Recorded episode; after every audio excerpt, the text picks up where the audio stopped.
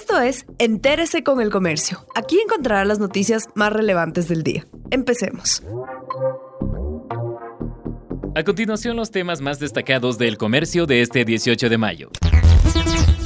Guayaquil pasará al semáforo en amarillo. Desde esta semana, 10 cantones más de Ecuador dejan el semáforo rojo, mientras los demás municipios debaten el cambio. Guayaquil, la ciudad más afectada por la pandemia, pasará a semáforo amarillo el miércoles, según anunció la alcaldesa Cintia Viteri. Mientras tanto, Aguarico se convierte este martes en el primer cantón que pasa a semáforo en verde, por lo que en este territorio de Oreliana, las actividades podrán realizarse desde las 5 de la mañana hasta las 21 horas.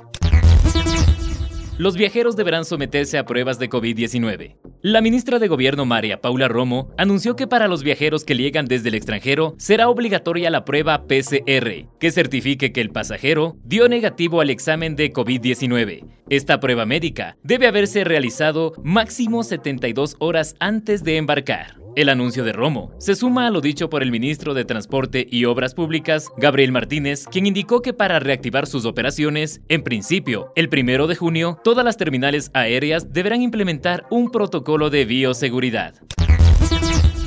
Juzgados de primer nivel y tribunales retoman despachos. Este lunes, los jueces regresan a sus oficinas bajo estrictas medidas de bioseguridad y de distanciamiento social, tras la autorización del Consejo de la Judicatura. Los magistrados adelantarán escritos de procesos en trámite, como por ejemplo, borradores de sentencia y providencias. Todo esto sin atención al público, sin citaciones y a puerta cerrada.